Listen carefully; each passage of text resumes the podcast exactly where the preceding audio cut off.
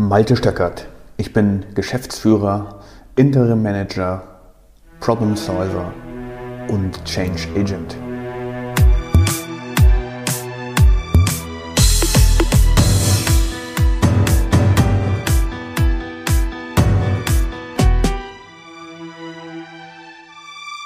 heutigen Episode geht es um Liquidität. Es geht darum, abhängig zu sein oder unabhängig zu sein von Bankkrediten. Es geht darum, was führt wirklich zu Insolvenz. Und diese Podcast-Episode habe ich deswegen auch genannt, ist die Hoffnung tot? Neulich hat wieder ein Betrieb in meiner Region Insolvenz angemeldet, ein Schiffsausrüster für Luxusjachten. Und vordergründig ist klar, warum das passiert ist.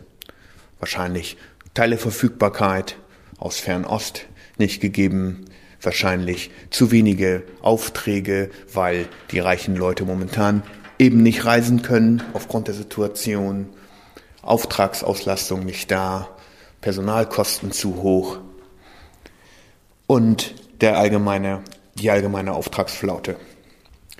Und auch von anderen Unternehmern höre ich immer wieder, dass sie am Ende des Monats oder untermonatlich Liquiditätsprobleme haben. Und ich kenne das Problem auch nur zu gut. Schlaflose Nächte. Angst vor dem Verlust und dem Versagen. Alles müsste ich aufgeben. Und was sollte dahinter schon kommen? Gar nichts. Ich bin ein Versager. Und mit dieser Einstellung sind sehr viele unterwegs. Und was macht das mit uns, mit unserem Körper? Schlecht schlafen führt selbstverständlich zu Müdigkeit, führt zu Abfall der Leistungsfähigkeit, führt zu Unkonzentriertheit. Das Sportliche wird eingestellt, weil der Körper sich eh schon steif und hart anfühlt. Dann kann ich es auch gleich sein lassen. Gewichtszunahme ist natürlich die direkte Folge davon und damit eine weitere Verschlechterung. Ich drehe mich immer weiter in die negative Spirale rein. Ich werde immer dicker und fetter und so ist es mir auch gegangen. Und was hat das mit dem Privatleben für Auswirkungen? Schlechte Laune wird verbreitet. Rückzug, keine Treffen mehr mit Freunden oder Bekannten oder auf Partys zu gehen, denn keiner soll sehen, wie schlecht es mir eigentlich geht. Das ist ja mein Problem. Das liegt ja ganz klar bei mir. Ich krieg's nicht hin. Einstellung von jedwediger Kommunikation, auch mit Leuten, die ich vielleicht früher geschätzt habe. Das Gefühl von Scham, Schuld daran zu sein, dass jetzt dieser Liquiditätsengpass da ist und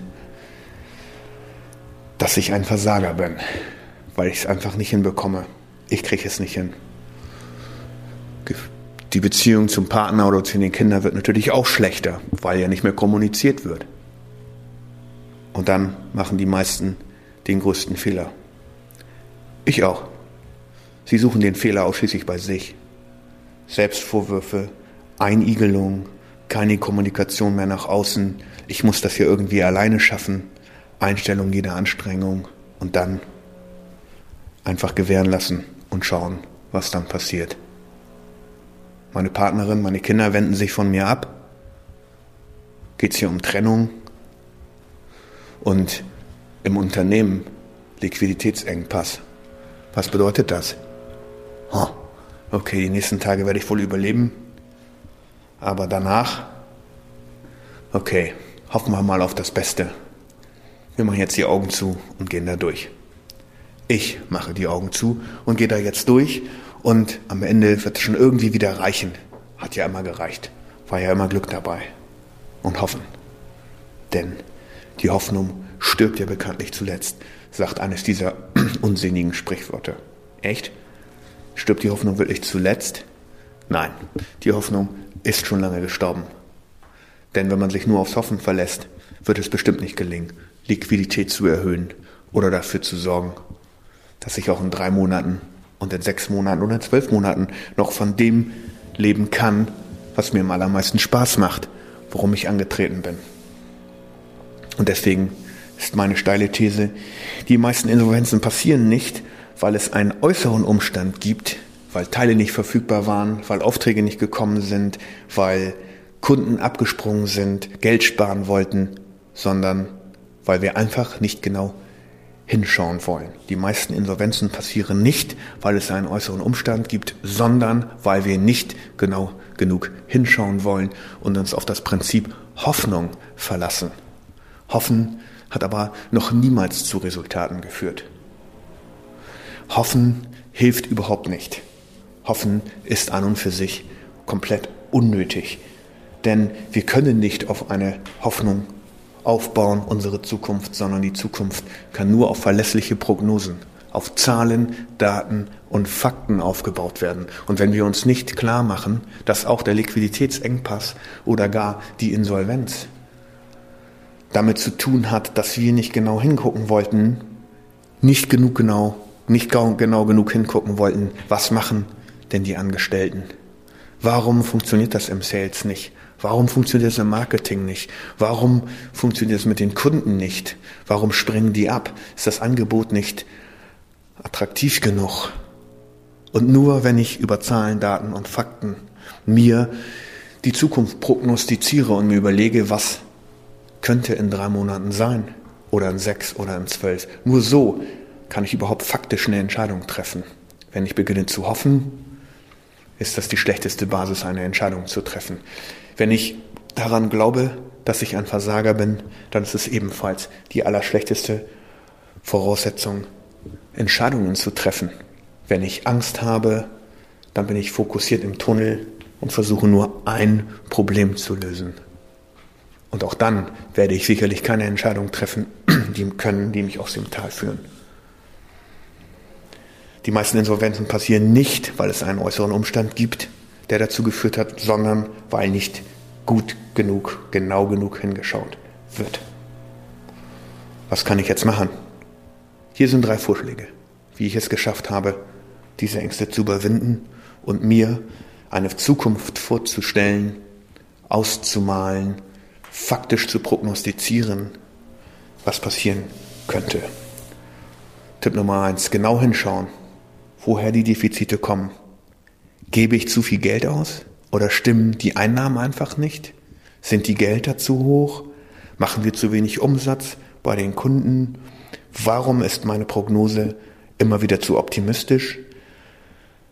Fehlen uns die Einnahmen? Haben wir schon Leistung gebracht und die Kunden bezahlen einfach ihre Rechnungen nicht? Bezahle ich zu viel für meine Lieferanten?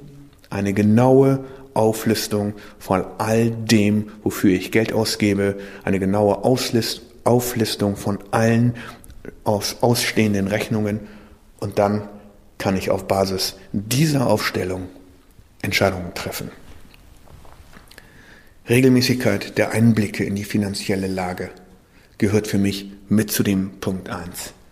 Jeden Montagmorgen habe ich mich hingesetzt als allererstes und habe mir die finanzielle Lage angeguckt und habe mir genau angeschaut, wo stehen unsere Gehälter, welche Kundenaufträge haben wir gerade draußen, welche Kundenaufträge sind abrechnungsfähig, welche Lieferanten habe ich, was muss ich noch tun und so mich gezwungen, jeden Montagmorgen auf diese finanzielle Lage zu gucken. Das sind die Fakten, um die es geht und nicht Liquiditätsengpass, weil irgendwelche Teile fehlen, weil Aufträge fehlen. Ja, wenn Aufträge fehlen, kann ich etwas dagegen tun, nämlich Marketing und Sales-Bemühungen anstrengen.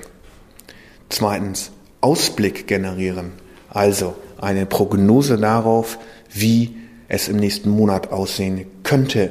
Idealerweise, schlechtesterweise und was wäre die mögliche Option in diesen drei Szenarien und das Ganze ausrollen auf drei, sechs oder zwölf Monate oder meinetwegen auch noch längeren Zeithorizont wählen und auf Basis dieser Prognose Entscheidungen treffen.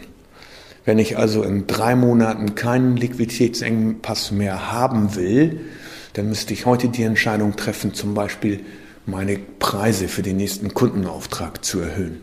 Oder wenn ich in sechs Monaten keinen Liquiditätsengpass mehr haben will, dann müsste ich einen Prozess etablieren, der dafür sorgt, dass alle außenstehenden Rechnungen pünktlich bei mir bezahlt wird, werden.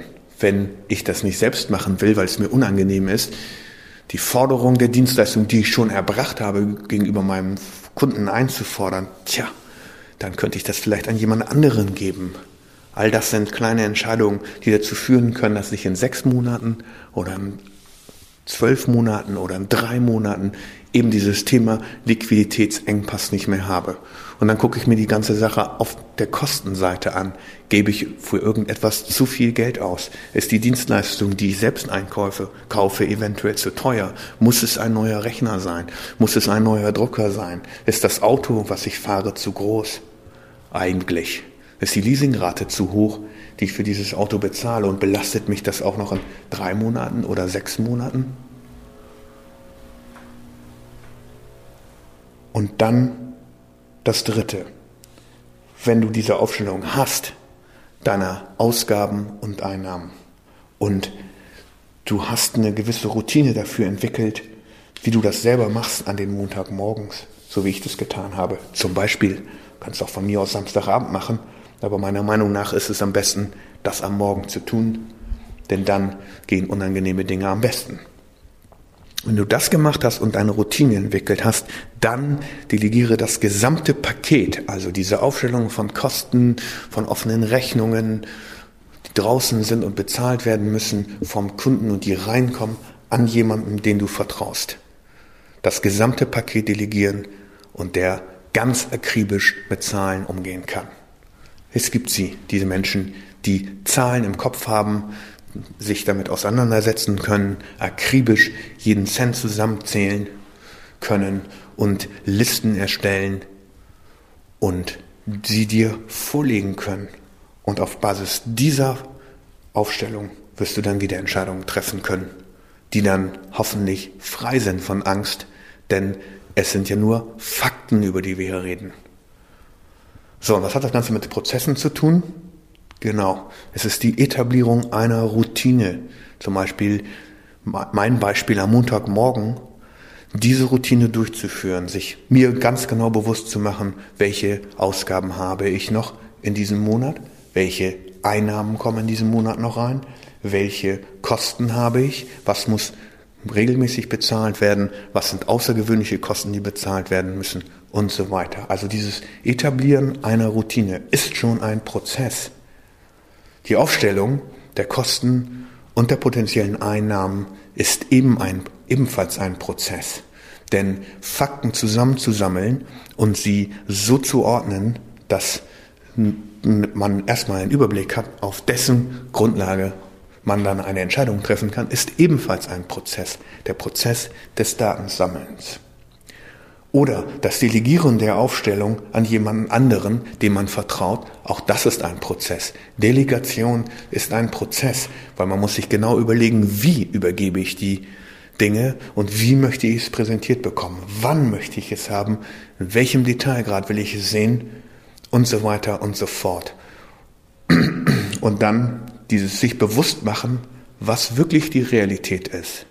Was sind die Kosten? Was sind die potenziellen Einnahmen? Was sind die realen Einnahmen, die ich generieren würde und so weiter, ist ebenfalls ein Prozess. Von mir aus kannst du den Persönlichkeitsentwicklung nennen, wenn du magst. Und das ist ein Prozess, dieses sich selbstbewusst machen, dass ich jetzt Angst habe und nicht genau hingucken möchte, aus Angst davor, was könnte sein. Angst und Hoffnung. Das sind wahrscheinlich die beiden größten limitierenden Faktoren, die Unternehmer haben. Bei mir trifft das auch zu. Wenn ich Angst vor der Zukunft habe, was könnte morgen sein? Und das ist, beruht nicht auf einer Prognose, sondern es ist völlig unfaktisch und es ist einfach nur ein Gefühl, dann lähmt es mich. Wenn du mehr dazu erfahren willst, wie man Prozesse gestaltet, wie man Daten zusammensammelt und diesen Prozess nennt oder wie man Delegation macht oder wie man sich selbst bewusst macht, was wirklich die Fakten sind, dann empfehle ich dir das Programm Trust the Process, was wir ins Leben gerufen haben, um zum Beispiel Liquiditätsengpässe zu überwinden. Vielen Dank fürs Zuhören.